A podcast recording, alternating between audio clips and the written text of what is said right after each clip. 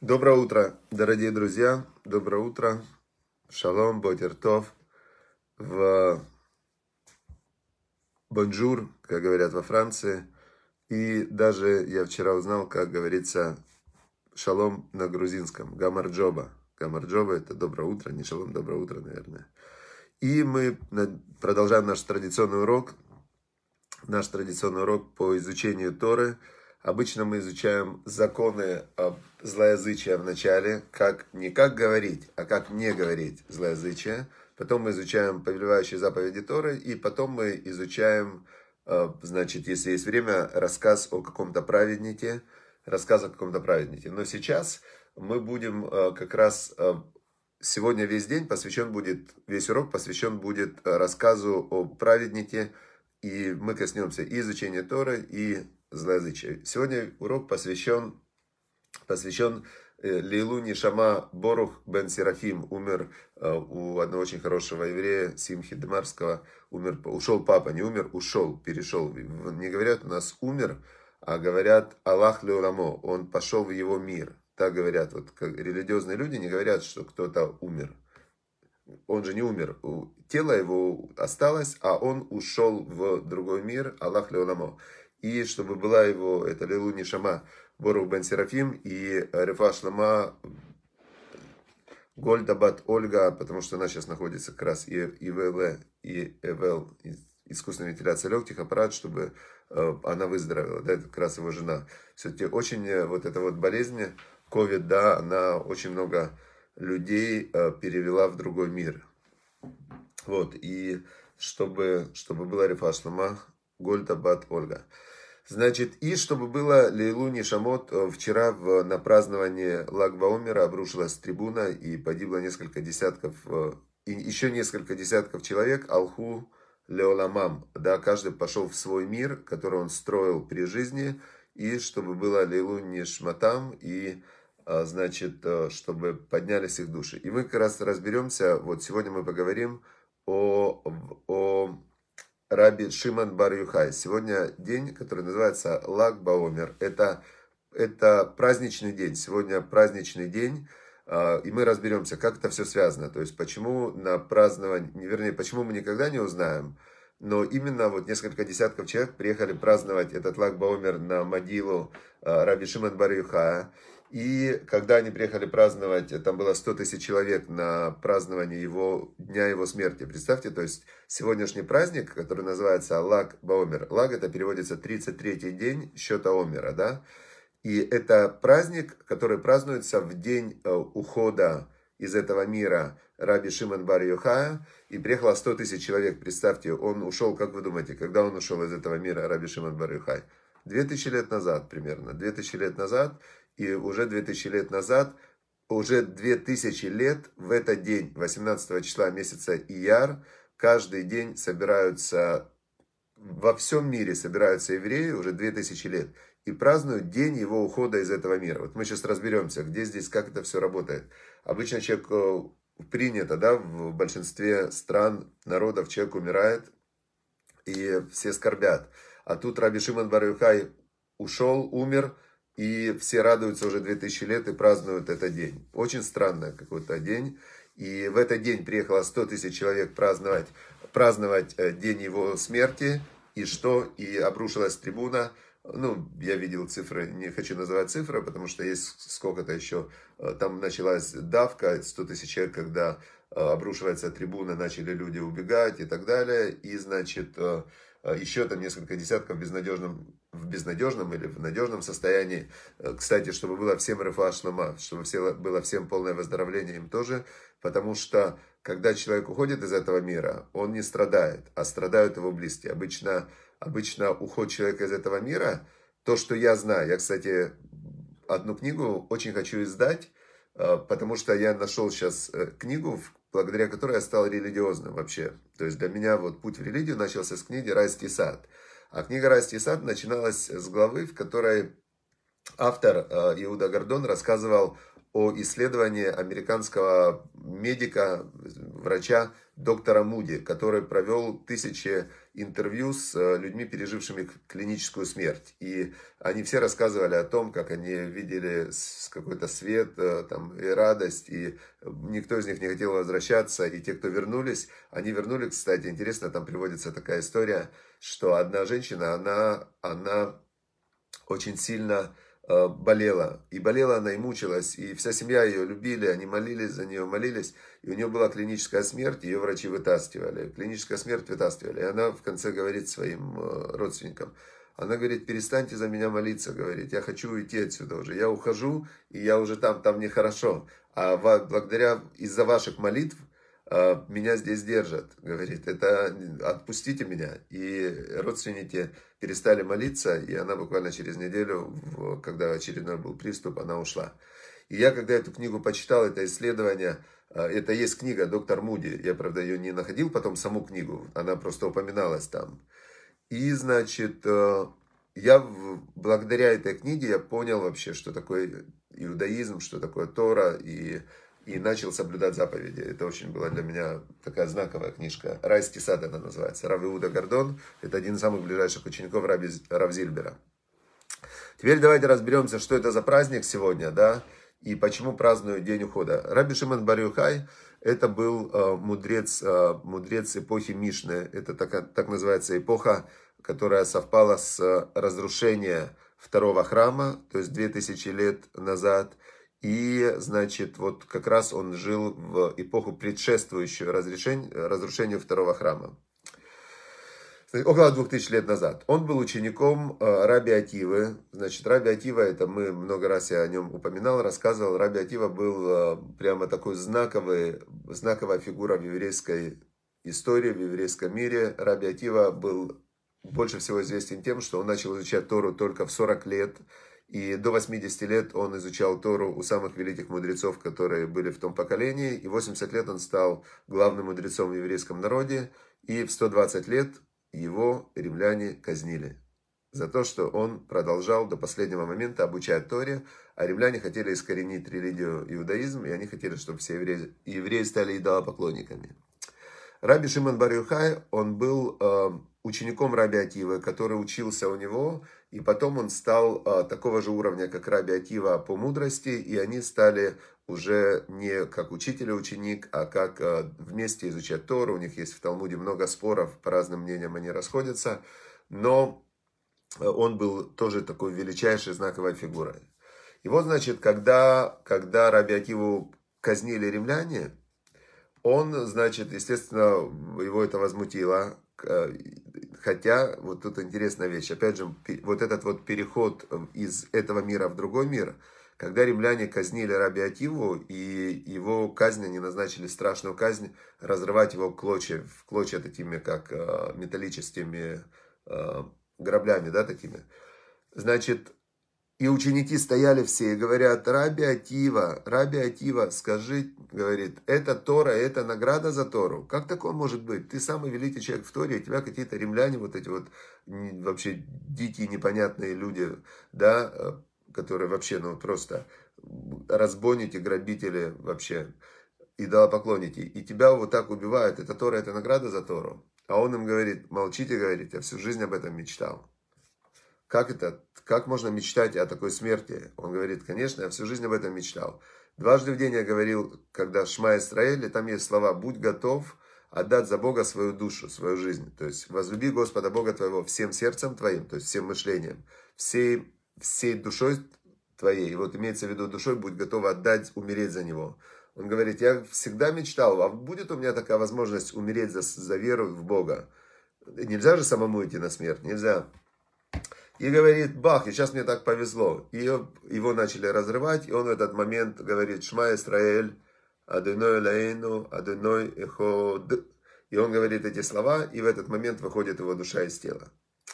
Но Раби Шиман, который был его учеником и который это видел, он, значит, э, говорит, они сидели несколько мудрецов, и он говорит, Эй, один из них, из этих людей, он говорит, Вот римляне все-таки, они молодцы. Хоть они идолопоклонники, но они дороги делают, хорошие дороги делают. Вот они цирки построили. А Раби Шимон говорит, да, говорит, они же для себя это все делают. Они для себя это все делают. Почему он как-то начал по римлянам проехался конкретно? И, значит, сказал он про римлян много плохих, абсолютно справедливых вещей, а кто-то на него донес. Это как раз мы сейчас чуть-чуть коснулись, как работает злоязычие Лашонара. То есть он говорил абсолютную правду, он говорил абсолютные э, вещи, которые ну, доказали себя. Римлян действительно, они только на открытии Колизея они убили 6 тысяч гладиаторов, рабов. То есть они были чистые животные, да, которые просто уничтожали людей, рабов вообще. А ну, так пойдем посмотрим, по, как а, там э, львы разрывают детей, например. Да, они приходили семьями, смотрели в этом Колизее своем на вот такие ужасы. Значит, э, и он это все рассказал, Раби Шиман. А кто-то на него донес. И римляне издали приказ поймать и тоже убить. Значит, такие вот они были толерантные люди. Э, мы сейчас удивляемся, что там где-то нет демократии. Все, в мире никогда не было демократии. И те римляне, которые типа основа демократии, да, они за слово против себя готовы были убить. Значит, э, Раби Шиман Бар Йохай, сын Йохай, его папу звали Йохай, он вместе со своим сыном Раби Элязаром, который был его сын, они спрятались в пещере. И сидели они в этой пещере 12 лет. 12 лет они сидели в пещере и э, изучали самые большие тайны Торы, которые только может человек постигнуть. То есть они, так как они к этому моменту уже знали, то есть у них была модель мира, то есть у них Тора была внутри, и они э, с помощью того, что они знали, они уже там дошли до миров, высоких миров, ангелы там, или Нави и так далее. И, в общем, они поднимались, поднимались все выше и выше. 12 лет они были пещере в городе Птиин. Сейчас есть Друзский такой город, есть эта пещера. Питались они, было рожковое дерево, им хватало там одного какого-то плода, чуть-чуть поел. И, значит, энергии хватало, пили водичку. 12 лет они там просидели в этой пещере. Через 12 лет они вышли из этой пещеры и э, пошли. И тут они видят, что какой-то крестьянин пашет землю. И Раби Шимон Барюхай, который понимал, как работает мир, который видел вообще, что этот мир это производная духовного мира. И он понимал роль еврейского народа, как Бог сказал, вы народ священников, Мамлехет Куаним, вы народ священников, вы Гой Кадош, народ святой вы. Вы должны только учить Тору и выполнять заповеди, и тогда тот свет, который будет идти через вас, как через священников, весь мир будет э, освещать, и в мире будет э, только добро, только любовь, и все будет отлично. Значит, и, а тут он видит, э, идет вот такой вот еврей, который должен быть священником, а он пашет землю, крестьянин. Вообще, какая Тора, он крестьянин. И Раби Шиман, он так на него разгневался за это. Он говорит, как в мире, где есть Тора, если бы ты сейчас учил Тору и делал заповеди, то эта пшеница, она бы там была бы в человеческий рост, может быть, да, то есть хватало бы всем а ты оставил то, что ты должен делать, свою функцию, и занимаешься этой сельским хозяйством, и он, значит, сжигает, э, смотрит на него, и этот крестьянин сгорает. Раздается небесный голос и говорит, э, ты не можешь разрушать тот мир, который Бог построил. То есть Бог дал выбор, у каждого есть свобода выбора, что делать, как делать, как жить свою жизнь. И ты не можешь, если Бог его не уничтожил, так как ты берешь на себя ответственность его уничтожить. И на год они еще вернулись в пещеру, и год он учился внутри толерантности, чтобы не сжигать взглядом никого. Вышел потом Раби Шимон Барюха из пещеры, и он обладал такими э, способностями влиять на мир, что он поехал во главе делегации мудрецов к римскому новому императору, и э, отменили все вот эти вот э, антирелигиозные указы. Римляне разрешили в Израиле евреям соблюдать заповеди, и перестан... он остановил гонение. Такое есть предание. Все, и он стал один из главных мудрецов, которые в то время были носителями Торы, носителями этого знания. И вот приблизился день, а, а был момент, а, откуда вообще траур сейчас в эти дни. Дни от Песаха до, до Шавота, до дарования Торы, 49 дней, называются дни эти Сферат Аомер, то есть счет дней от жертвы Омера, которая приносилась на, в, после Песаха сразу. И 49 дней каждый день нужно считать. Вот день первый, там сегодня день второй, день третий, день четвертый, день пятый. И вот вчера вечером все евреи после молитвы Маариф, мужчины после вечерней молитвы, сказали, благословен ты, Бог наш Царь Вселенной, который осветил нас своими заповедями. То есть, э, как, как ты освещаешься? Освещаешься святостью, да, выполняя заповедь Всевышнего, выполняя волю Бога. Так вот, значит, э, благословен ты Бог наш Царь Вселенной, осветивший нас своими заповедями и повелевший считать вот эти дни Омера. И все после этого сказали, сегодня 33 дня, что это 4 недели и 5 дней до, от Омера, да? Хорошо, сказали 33, на иврите это лак баомер, 33 это Л это 30, Димл это третья буква, Г, Димл, и это 33 дня. Значит, в эти дни, не видите, я какой заросший, и нельзя слушать музыку все эти дни, нельзя стричься, нельзя бриться, и нельзя радоваться. Почему нельзя радоваться? Потому что в эти дни умирали ученики Раби Ативы. 24 тысячи учеников Раби Ативы умерли в эти 49 дней. Почему они умерли, кстати, описывают, они умерли от а, им не хватало кислорода от а, удушения. То есть очень похожие симптомы, как это описывается на симптомы, когда человек умирает от ковида, ему как раз не хватает кислорода, он, он пытается дышать, а у него нет кислорода. И вот э, говорят, что ученики радиоактивы, не написано какая эпидемия, но по симптомам это было очень похоже на ковид. Значит, они все поумирали, 24 тысячи, и поэтому в, в память об этом мы в эти дни находимся в трауре. Это считаются плохие дни. То есть в эти дни а, нельзя сильно радоваться, нельзя, а, нельзя получать удовольствие, музыку поэтому нельзя слушать, потому что это дни на небе, они плохие. Какая-то есть в эти дни очень, как сказать, ну, есть какое-то влияние, которое не очень хорошо для человека. Если ты получаешь много радости, для уравновешивания могут прийти страдания. Если ты сам берешь на себя страдания, то ты лишил себя радости, что тебе еще надо, зачем нужно, чтобы ты болел там и так далее. В общем, я думаю, что вот так оно работает. Но 33-й день, э, вчера вечером, после того, как э, сказали 33 дня, начинается праздник. Один день праздник. Можно бриться, я вот сейчас закончу урок, побреюсь, постричься, не знаю, успею сегодня или нет перед шаббатом, ну, хотелось бы. Но это день радость, можно и музычку включить, и радоваться. И почему радуются в этот день? Умер Раби Шимон Барюхай, ушел. Почему? Он же один из учеников Раби Ативы. Он, он умер. Это день его йорца, день его ухода из этого мира. Почему праздник? Зачем сжечь костры? Зачем 100 тысяч человек поехало на Мирон и пели, танцевали и радовались? И, и привело это к такой трагедии, что там несколько десятков из них ушли в другой мир.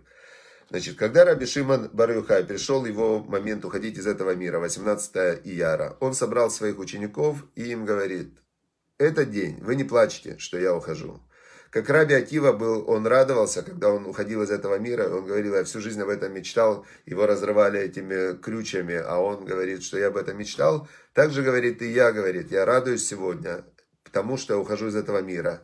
Я вам сейчас открою те тайны, которые вы узнаете, вы бы так не могли узнать, потому что человек в этом мире, он закрыт э, вот этим вот экраном своих забот о пропитании, страхов, беспокойства. Он все время боится, что он заболеет, умрет и так далее. Он все время боится. Человек здесь все время обеспокоенный, и он поэтому не может, не может он по-настоящему радоваться. Он говорит, а я вам сейчас открою вот этот экранчик, и вы увидите вообще, как все отлично. Вы увидите, что этот биоскафандр, в котором человек ходит по этому миру, он по-любому отпадет раньше, позже, как у человека там ногти он обрезает, и ничего же не умирает от этого. Также биоскафандр он отпадет.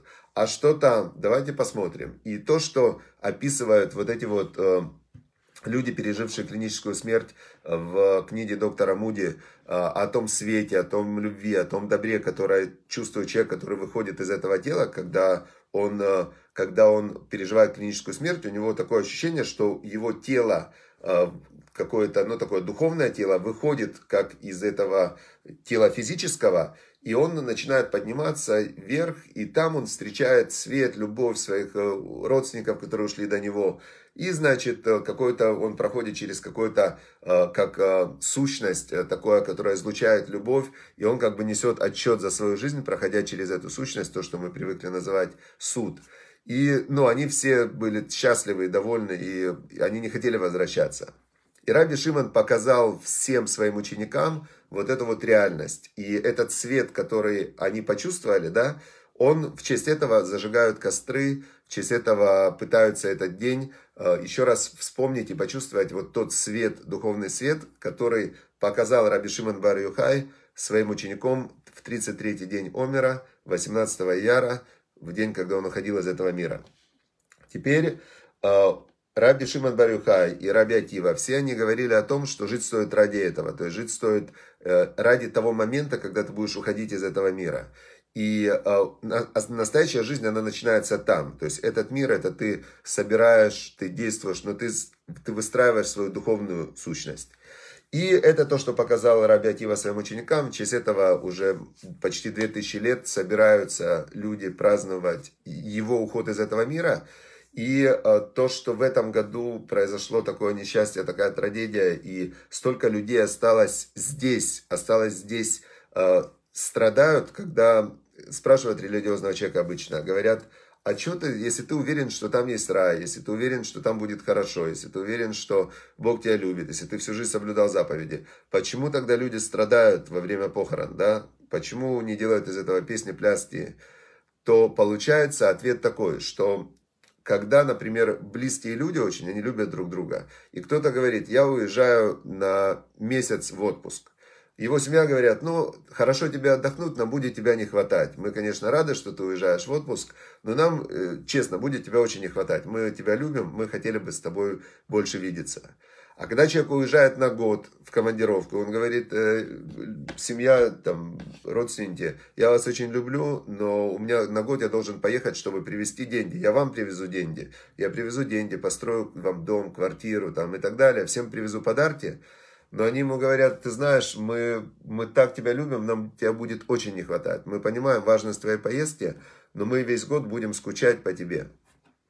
А когда человек уходит из этого мира, и следующая встреча с ним в том мире будет через несколько десятков лет, через э, ну, 120 лет, человек, который остается, он надеется, что он будет жить 120 лет, и э, он только через там каких-то несколько десятков лет увидит, увидит своего близкого. Понятное дело, что он страдает. То есть страдают те, кто остались, страдают те, кто здесь. Э, ну и у каждого человека есть вот этот вот момент, который он очень переживает, когда кто-то другой умирает. И тут есть э, еще очень один такой аспект дополнительный, что когда кто-то близкий уходит, помимо того, что ты понимаешь, что ты его больше не увидишь, и тебе э, придется там до дня смерти, ты его никогда не увидишь, своей смерти. Еще в момент, когда кто-то близкий уходит, он очень пугает человека на уровне эмоциональном и э, психологическом, потому что самое это прошивка, инстинкт самосохранения, самая страшная вещь для человека это смерть. И когда человеку его жизни что-то угрожает, то он в этот момент страшно пугается. То есть это, это прошивка, это как бы его сущность.